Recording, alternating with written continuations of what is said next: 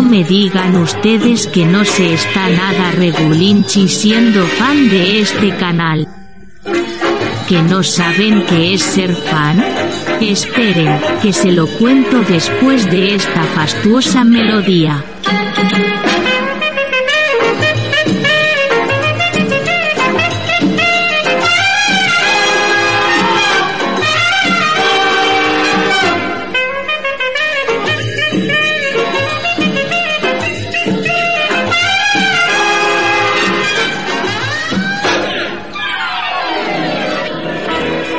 Como les decía, ser fan de este canal les permite escuchar en exclusiva los audios de los vídeos aparecidos en la plataforma de Raúl y David, además de ayudar con su aportación al mantenimiento de su plataforma. es-tv.es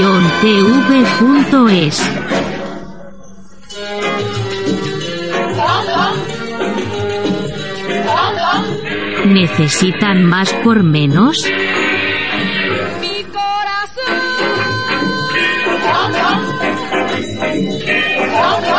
No sean botontos.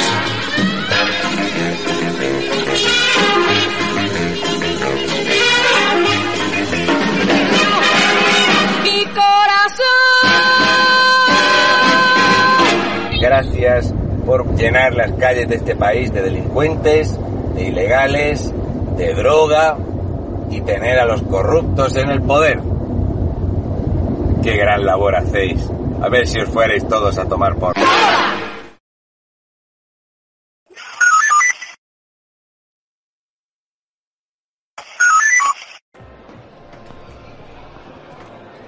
Señorías, perdón, señora Bascal, señorías, les pido silencio, por favor. Usted es tonto porque es José Lux. Es verdad, señor Sánchez. comunista porque es Cuidado con los curanderos. Son los falsos doctores. Esos que echan la culpa a los demás de la crisis financiera, mientras ellos durante esa misma crisis eran consejeros nada más y nada menos que de Caja Madrid. Señorías, ni debate, ni Estado, ni nación. Afrontamos una sesión con un gobierno y unos socios de investidura incapaces de ponerse de acuerdo en lo que es el Estado y en lo que es la nación. Parece un fácil juego de palabras, pero viene al caso para ilustrar esa extraña alianza, esa Macedonia, en palabras del señor Sánchez, que decía que le quitaría el sueño. Pero lo cierto es que el sueño y los sueños se han volatilizado en millones de hogares españoles durante su gobierno. Mientras usted viene aquí a este debate sobre el Estado de la Nación y utiliza la mitad de la intervención para hablar de la nación ucraniana, de la nación rusa, de la nación china y del Tribunal Supremo de los Estados Unidos. Tampoco se puede decir que los señores y las señoras del Banco Azul y las mayorías que los sustentan sean demasiado amigos de los debates. O Es comunista porque es tonto. CBF88, bueno, vamos a ver el vídeo de la intervención de Santiago Abascal en el debate del Estado de la- de la Nación. Yo lo he escuchado ya, este vídeo, pero de todas maneras vamos a ir parando de, de vez en cuando y vamos a ir comentando un poco, ¿no? A mí me ha parecido una intervención magnífica. Santiago Abascal está cogiendo muchísimas tablas y la verdad que es que yo escucho todo tipo de opiniones. Si veis que diga algo que sea de un partido peligroso de extrema derecha o algo así, que alguien me lo explique, porque es que yo cuando escucho hablar a Santiago Abascal en ningún momento veo que tenga ningún discurso de ningún partido extremista, cosa que no pasa cuando hablan, por ejemplo, los de Podemos, ¿no? Que son, bueno, pues anti todo, ¿no? Anti todo que tenga que ver con la seguridad y con la unión de nuestro país.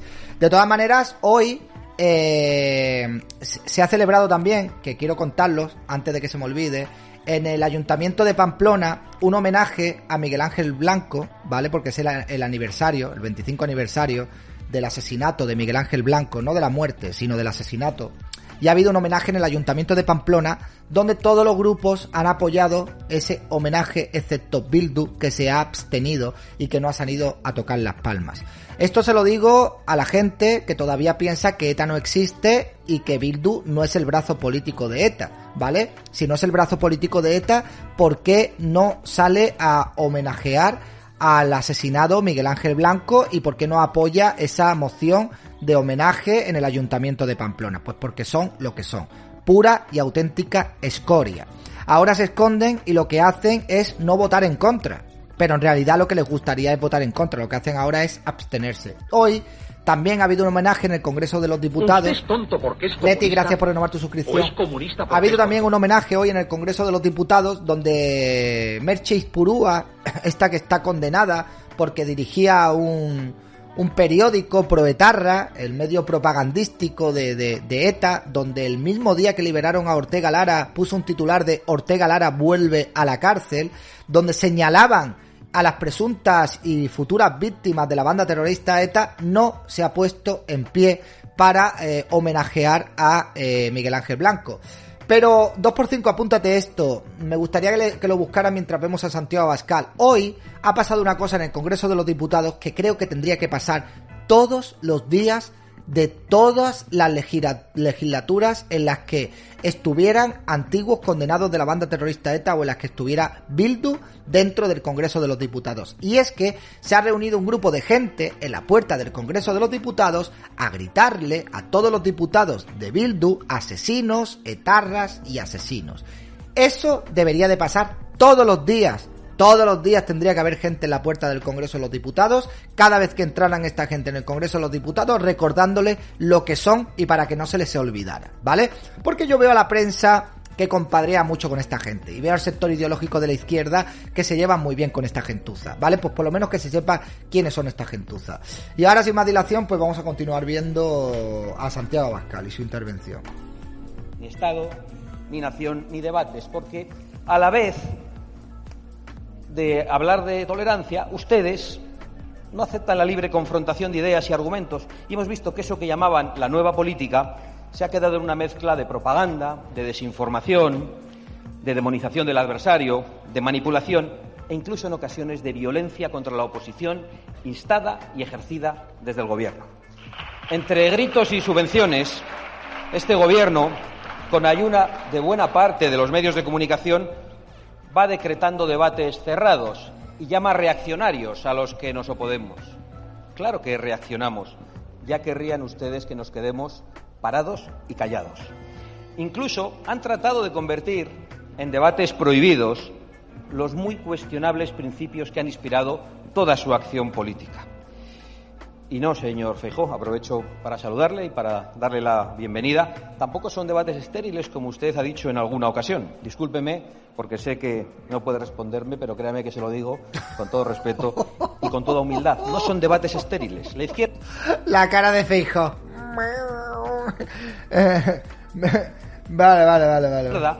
dice que hay debates prohibidos. Gracias, Rima Limón. dicen que esos debates son cortinas de humo y son debates estériles. Buen punto, Solo buen porque no quieren confrontar con la izquierda, pero la izquierda al final hace avanzar su agenda política. No sirve esa postura que en realidad solo busca ocultar que se nos está prohibiendo debatir sobre cuestiones esenciales que tienen consecuencias directas sobre el bienestar de las personas y también consecuencias directas sobre la economía, sobre la seguridad y sobre los derechos y las libertades más básicos. Es más, este Gobierno, según el Tribunal Constitucional, ante los recursos planteados por Vox, ha vulnerado en tres ocasiones gravemente los derechos y las libertades de los españoles y lo ha hecho impunemente y siguen sentados en el Banco Azul. Y ha subido esta mañana a la tribuna a decir que las sentencias del Tribunal Constitucional o los recursos que se plantean son espadas de Damocles. Sí, ¿Cómo reivindica la Constitución diciendo que el Tribunal Constitucional que vela por la legalidad es una espada de Damocles?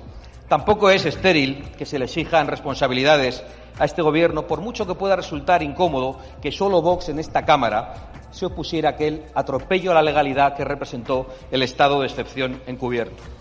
Como ustedes pueden suponer, nosotros no vamos a aceptar que ni poderes públicos ni poderes privados decreten la clausura de los debates, es decir, el fin de la democracia, y tampoco vamos a fingir como que en realidad esos debates no importan.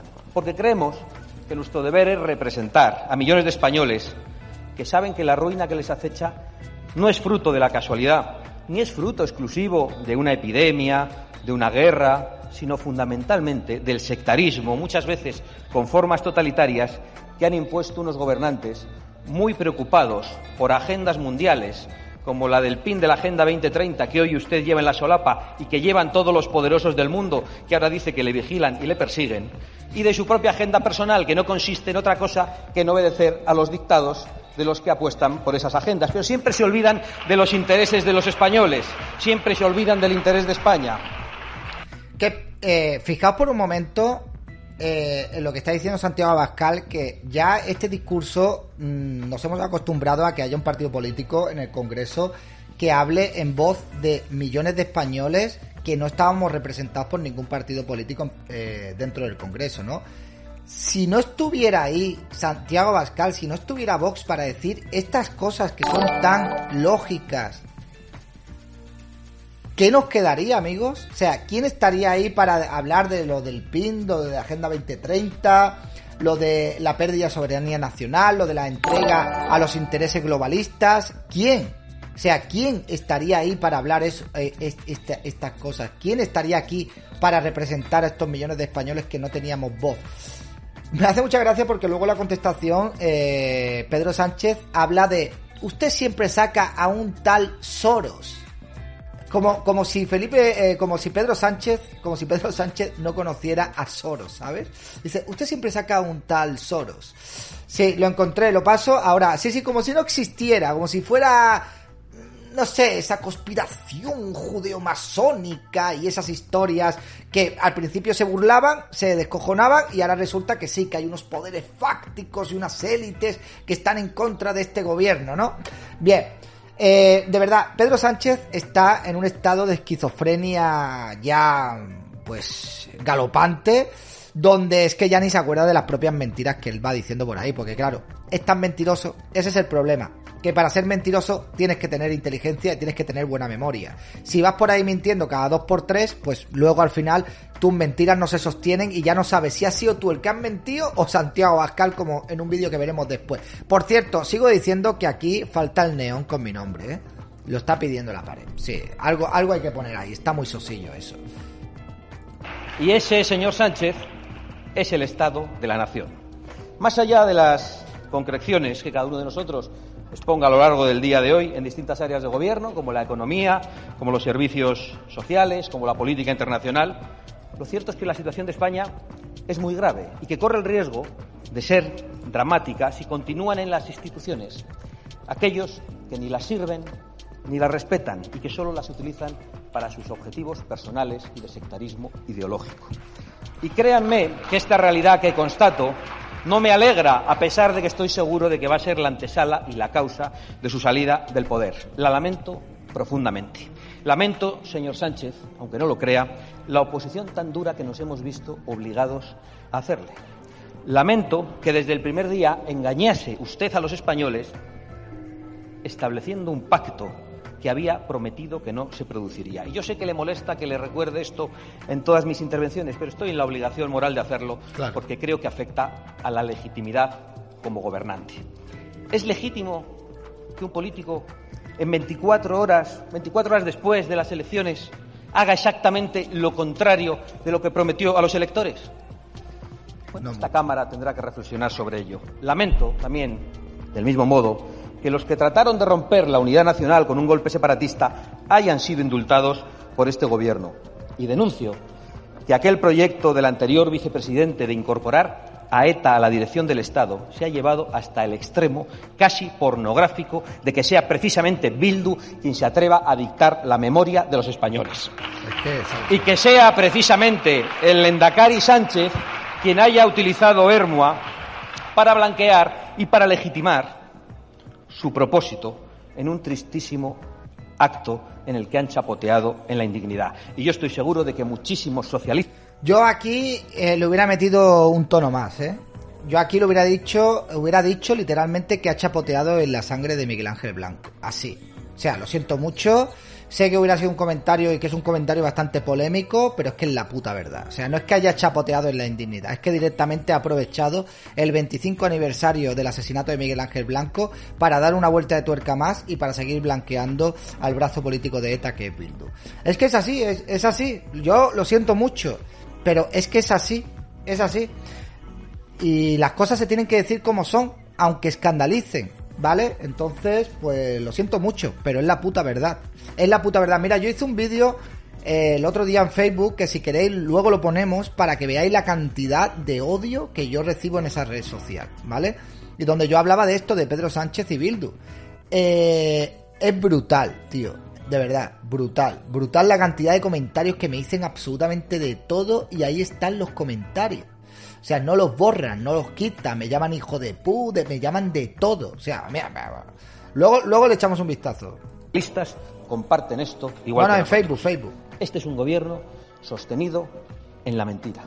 En la mentira de la memoria histórica, olvidando, por ejemplo, a Calvo Sotelo, y lo digo en la víspera del crimen que le asesinó y que desencadenó la guerra civil, cometido, por cierto, por milicias socialistas, escoltas de un ministro, y un gobierno sostenido en la mentira del blanqueamiento a ETA, usando nada más y nada menos que estos días la figura de Miguel Ángel Blanco, cuyo aniversario hoy también celebramos. Ambos crímenes, uno cometido por un partido socialista y el otro por una organización terrorista, separatista y socialista. Ustedes son los émulos del viejo y criminal Frente Popular, señorías. Esos crímenes que quieren borrar no van a lograr que los olviden ni con ninguna ley sectaria y totalitaria que aprueben en esta Cámara. Esto es memoria democrática, esto es historia, y es así, es una historia que es verdad, que es real, y que la mayoría de progres, si tú le cuentas esto, te van a decir que es mentira porque no tienen ni puta idea. Se habla mucho del franquismo, de, de después de la guerra, de la represión franquista, pero poco se habla de antes de, del levantamiento nacional, de lo que estaba pasando en este país y de cómo el Frente Popular robó las elecciones en este país. De eso no se habla, eso no interesa. Lo que nos quieren vender es que aquí la república que había antes de la guerra civil, pues era algo maravilloso, súper democrático, democrático, súper legítimo y nada más lejos de la realidad. Aquí eh, lo que estábamos viviendo era una revolución y eh, estábamos a punto de convertirnos en una república socialista, es decir, en un satélite de la antigua Unión Soviética. Eso es una realidad, eso es así. En el Frente Popular se juntaron anarquistas, eh, socialistas, anticapitalistas, comunistas, todo el mejunje ahí, todos, todos con el mismo propósito, que era establecer aquí en España una república socialista y aniquilar literalmente a toda la oposición. ¿Vale? Es que es así, es una verdad, eso es historia de España, amigos. Y todo sufragado por la Unión Soviética, eso es así, es historia de España, ¿de acuerdo? Entonces, si vamos a hablar de la historia de España, vamos a contarlo todo. Que nos lo cuenten todo, desde el origen, desde el principio, para que la gente sepa cómo se vivía aquí con la República, cómo fue este robo de las elecciones, cómo fue el levantamiento nacional, por qué se produjo, cómo fue la, previa de la guerra civil, cómo fue la guerra civil, cómo el Frente Republicano perseguía a gente que no era de su cuerda y los ajusticiaba y metía fuegos a iglesias y mataba a gente simplemente por ser cristianos. Porque claro, es muy bonito decir, ay, ay, los represaliados, ay, los represaliados. Bueno, eh, ¿y si esos represaliados era alguno que aprovechó que en un momento determinado estaba en territorio republicano para perseguir a gente y asesinar a gente inocente? ¿Ese represaliado? Uy, pobre represaliado, pobre represaliado. A ver si es que era un criminal, era un criminal de guerra, ese represaliado que se estaba buscando, porque es que eso pasaba. ¿Vale? Claro, claro, claro, pobre represaliado, ¿verdad? Pobres represaliados, pobres republicanos que con la guerra civil perdida, huyendo por Francia, a todos los que tenían de prisioneros y de rehenes, los fusilaron a todos y los mataron a todos y no dejaron a nadie vivo. Es que los republicanos eran puro paz y amor.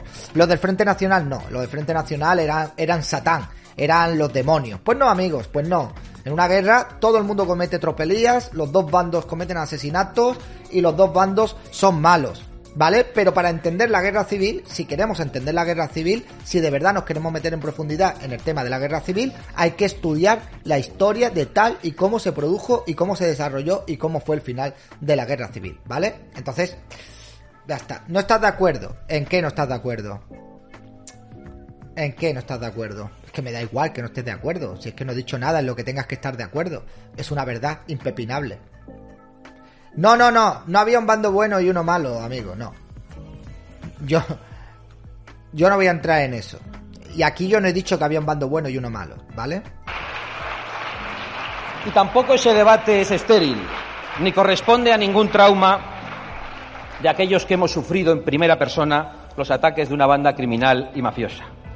Es simple sentido común, simplemente entender que quienes han dedicado y todavía dedican toda su vida política a destruir España con todos los medios a su alcance, no son aptos para defender los intereses de España y de los españoles, por muy socios suyos que sean. Y no me parece estar diciendo ninguna barbaridad, porque el hecho de que quieran romper España es algo que han dicho abiertamente, públicamente en este hemiciclo. Y por eso, señor Sánchez, por ese pacto con los que voluntariamente se alejan de la concordia nacional, con los que han jurado aquí mismo volver a pisotear la Constitución, por eso usted va a dejar una España arruinada, enfrentada, deteriorada institucionalmente e internacionalmente debilitada. Y por eso mismo ETA, en su versión parlamentaria, les presta su apoyo, porque esa España. Mira, mira, mira, mira, aquí tenemos, ¿eh? Mirad.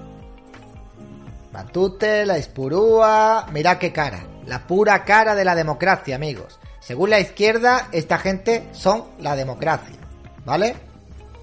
Sin embargo, Vox es el fascismo que capa, acampa a sus anchas y los herederos del franquismo, pero estos no.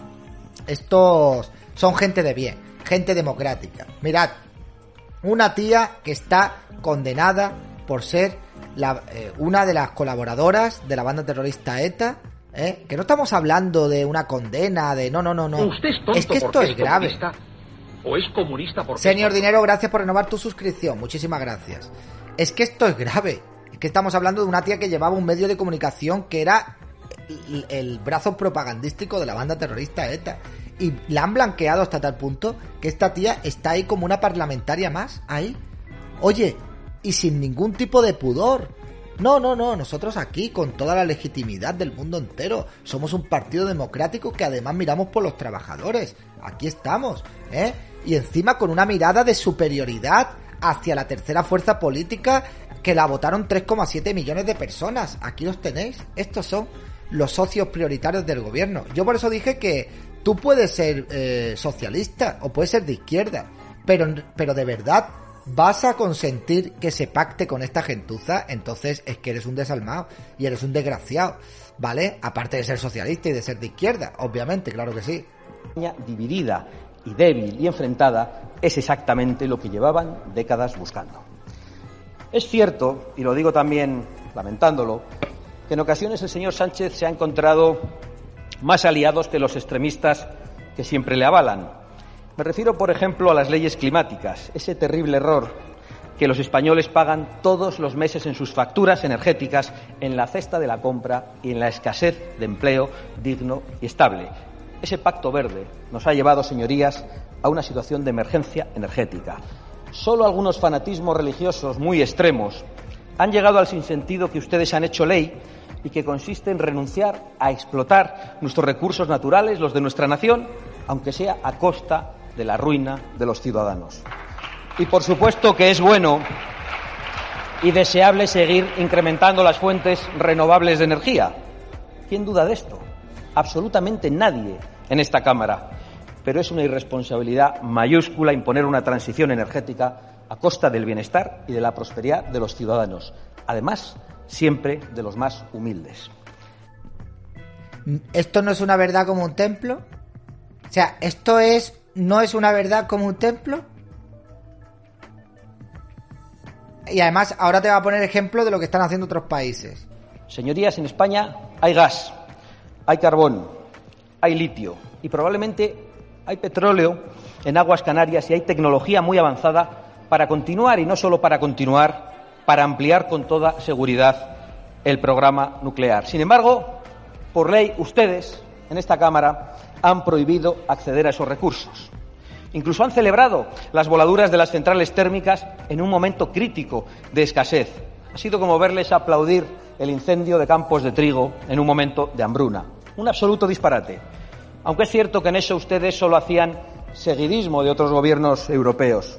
La señora Merkel pasará la historia como la gobernante que decidió que el suministro energético, industrial y alimentario del continente pasase a depender de la voluntad de líderes y de gobiernos muy lejanos y en ocasiones muy hostiles, como estamos viendo ahora.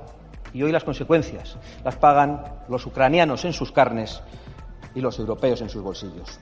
Pero ni siquiera ahora, que países europeos están rectificando a toda velocidad, como Alemania y Austria, que están abriendo nuevas centrales de carbón, ni siquiera ahora que Bruselas ha decretado la energía nuclear y el gas como energías verdes, ni siquiera ahora se han dignado ustedes a derogar las leyes que impiden nuestro desarrollo económico y la prosperidad de nuestra patria. Por eso venimos aquí, no a que usted nos interpele, a interpelarle a usted, a pedirle que rectifiquen, que lo hagan hoy mejor que mañana, que vuelvan a la senda del sentido común y que vuelvan junto a los intereses del pueblo español y que abandonen a esas oligarquías de fortunas obscenas que no renuncian a sus lujos y a sus excesos, que portan en la solapa el mismo pin que usted y que siempre consiguen eludir todos los sacrificios.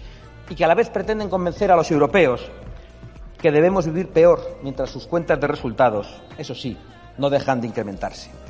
Solo a través de la censura y de la desinformación se puede mantener ese rumbo absurdo que nos obliga a dejar de producir lo que necesitamos mientras se lo compramos, arruinándonos a quienes contaminan sin límite muy lejos de aquí y vuelven a contaminar para traerlo hasta aquí.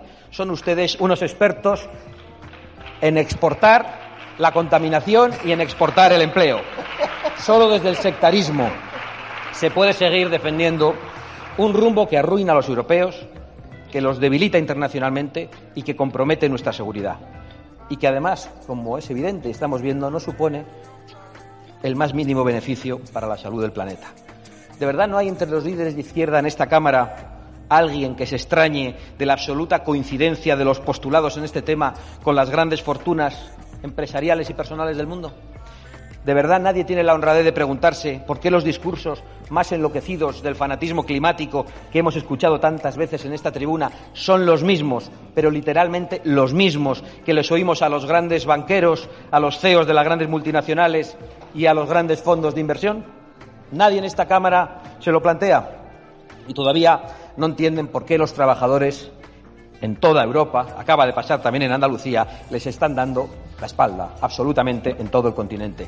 Y es muy sencillo, porque cada vez más europeos y más españoles constatan y sufren las consecuencias de esas ideas de oligarquías y de poderosos que ustedes al parecer comparten, pero no se atreven o no quieren contradecir.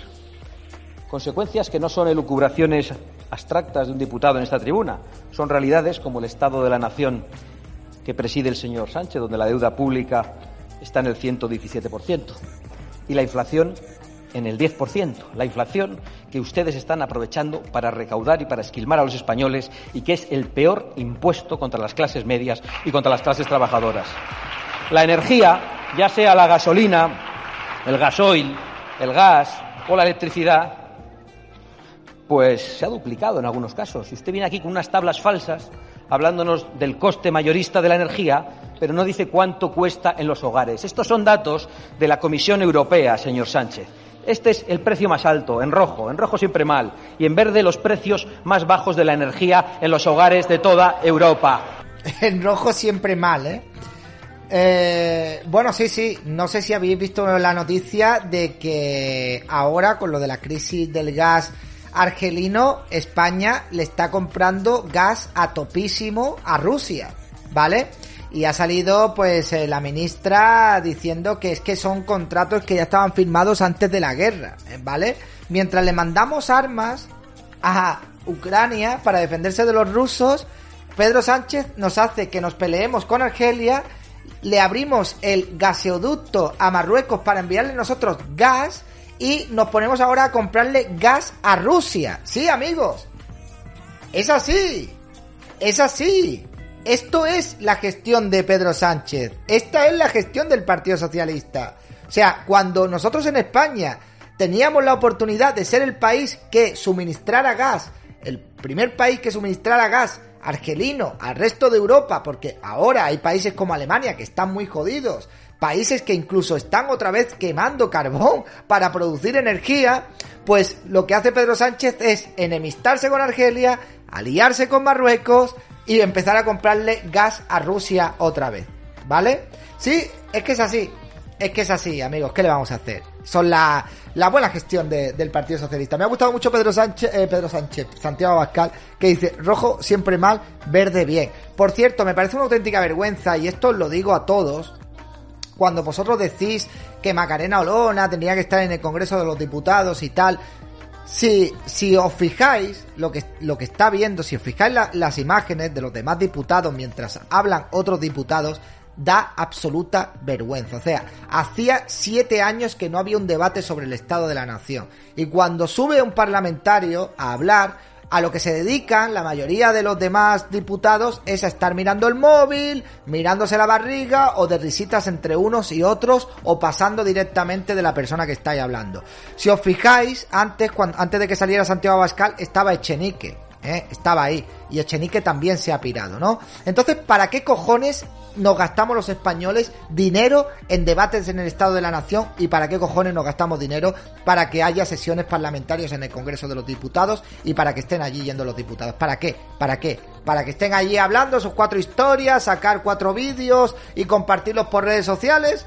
Hombre, un mínimo de decoro y un mínimo de respeto, ¿no? Si es un debate del Estado de la Nación, si estáis ahí, oye, por lo menos mirad a la persona que está hablando, ¿eh? Por lo menos, no lo sé, aunque sea disimulando, aunque no te importe lo que está diciendo, pero un mínimo de respeto por el votante y por la ciudadanía española que estamos costeando que estéis ahí sentados con el aire acondicionado, eh, con dietas, con transporte y con un sueldazo todos los putos meses. Que estamos hasta los cojones ya. Y este es uno de los grandes problemas que tenemos de la clase política. Y es que están completamente en, su gran parte desconectada de lo que es la ciudadanía. O sea, es que de verdad a mí eso me parece una vergüenza, ¿eh? Esto de que puedas estar ahí con los teléfonos móviles, pero ¿qué cojones, tío?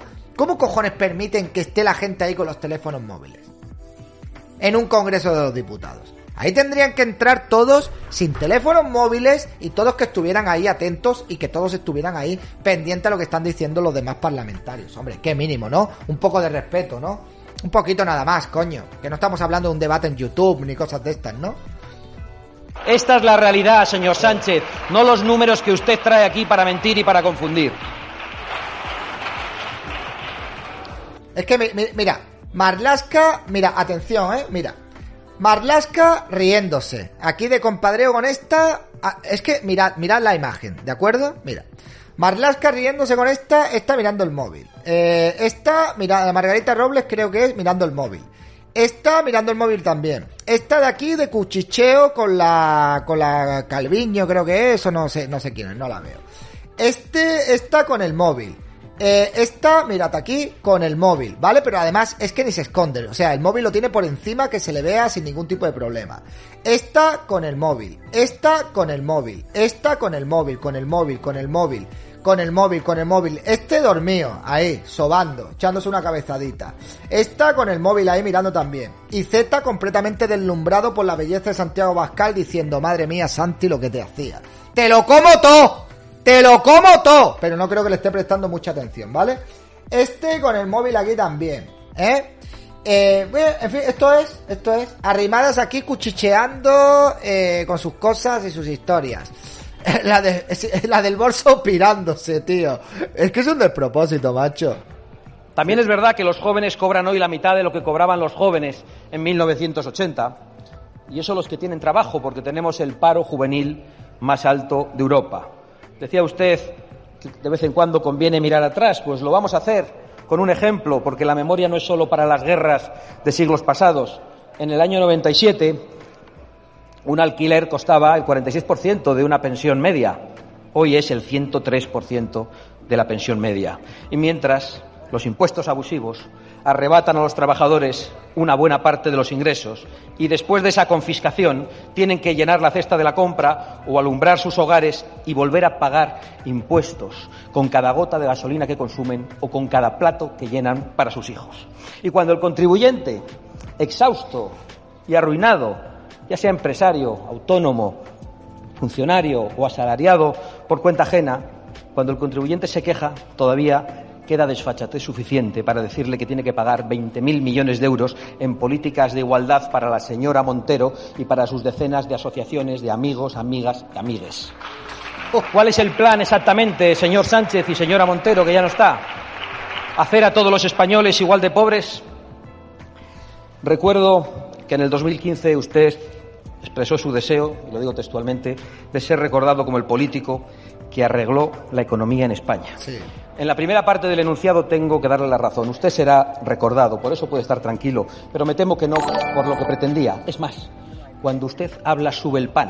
Ha subido aquí a anunciar medidas para recaudar 1.500 millones adicionales de la banca y los 20 minutos que usted estaba diciéndolo ha provocado pérdidas para los pequeños ahorradores y un espanto a los inversores por valor de 6.000 millones de euros. Ese es usted, señor Sánchez. Ha subido ahí a hablar de impuestos a la banca y la bolsa pues ha caído.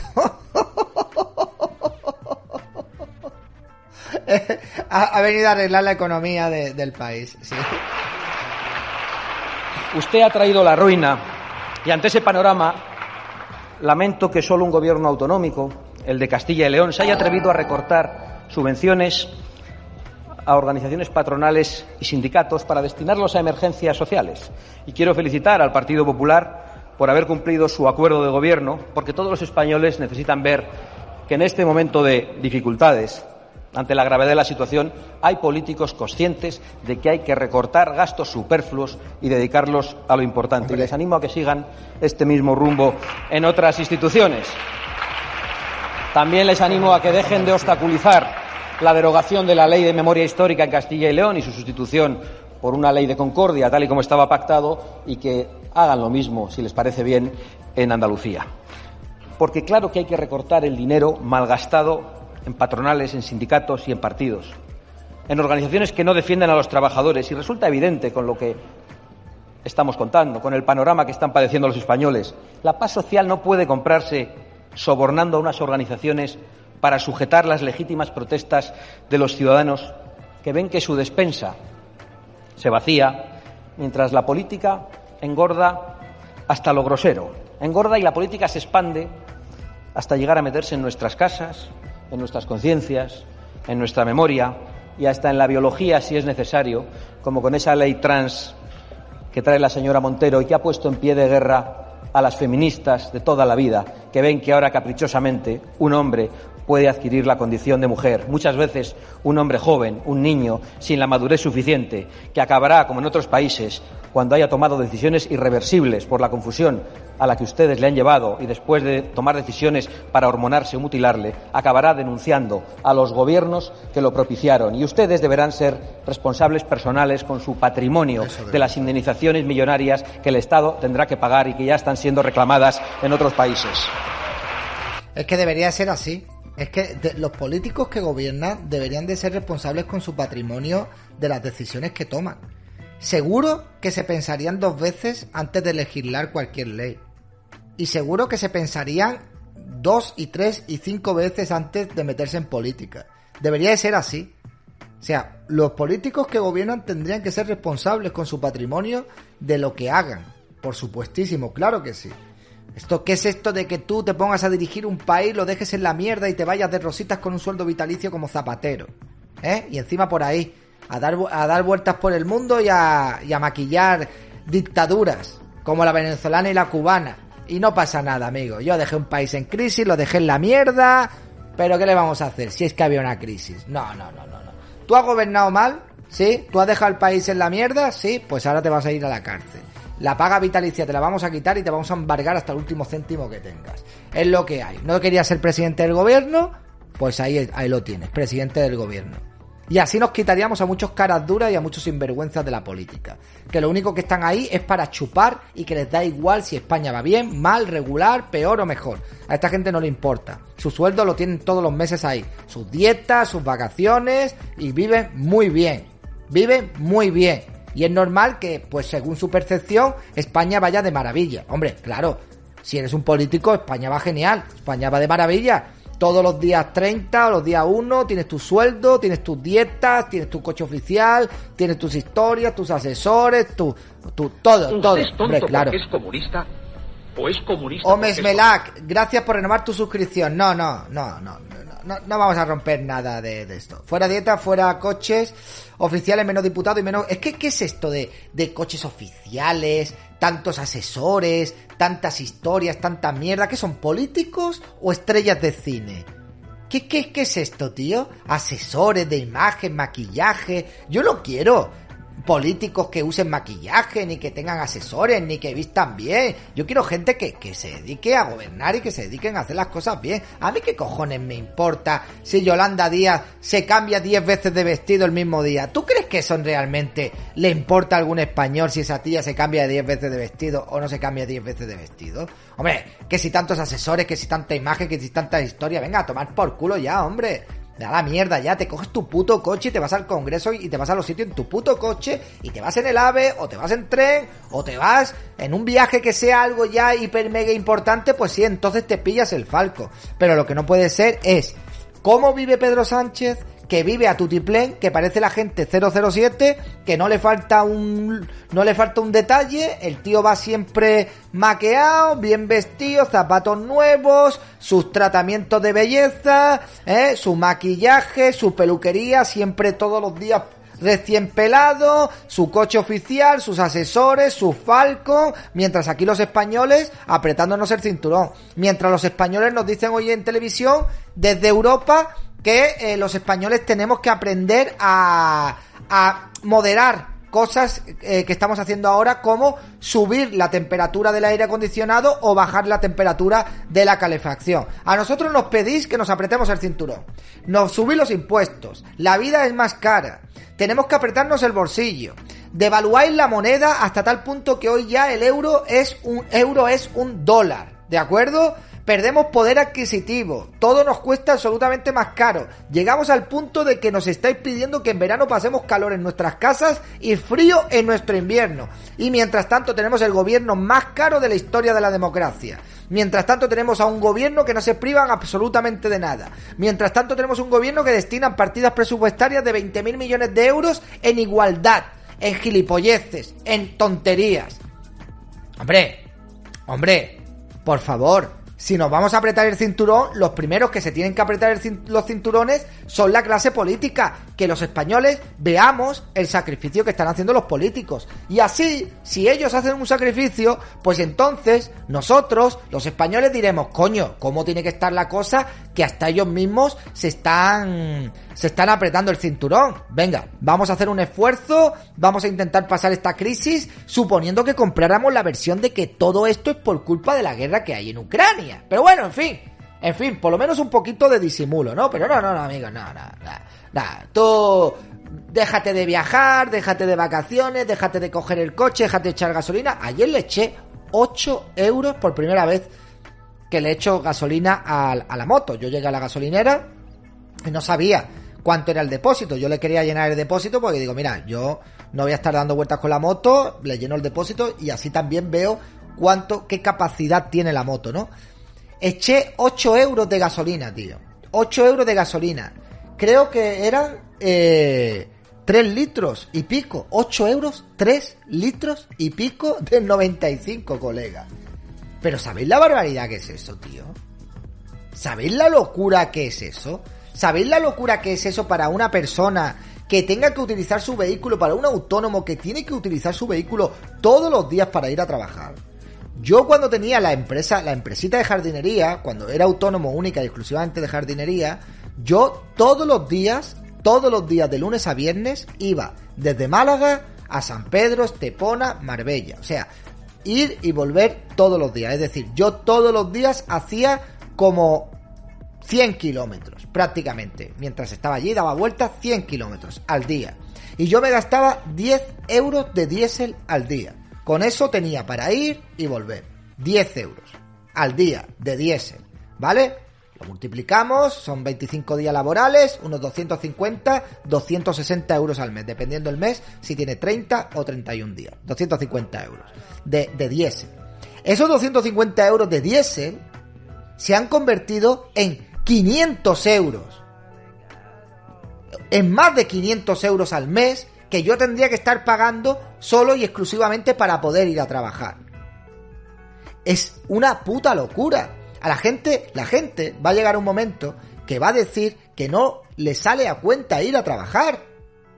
Que le sale mejor a cuenta quedarse en casa, cobrar una mierda de ayuda y buscarse la vida con cuatro chapuces de mierda. Mientras tanto tenemos Hacienda que dice que nos van a investigar todo. que si movemos más de mil euros en el banco, van a llamar a, a ver que para qué queremos el dinero, que qué cojones estamos haciendo con el dinero. El que no vea los indicios de que esto se está convirtiendo en una especie de corralito, yo ya no sé.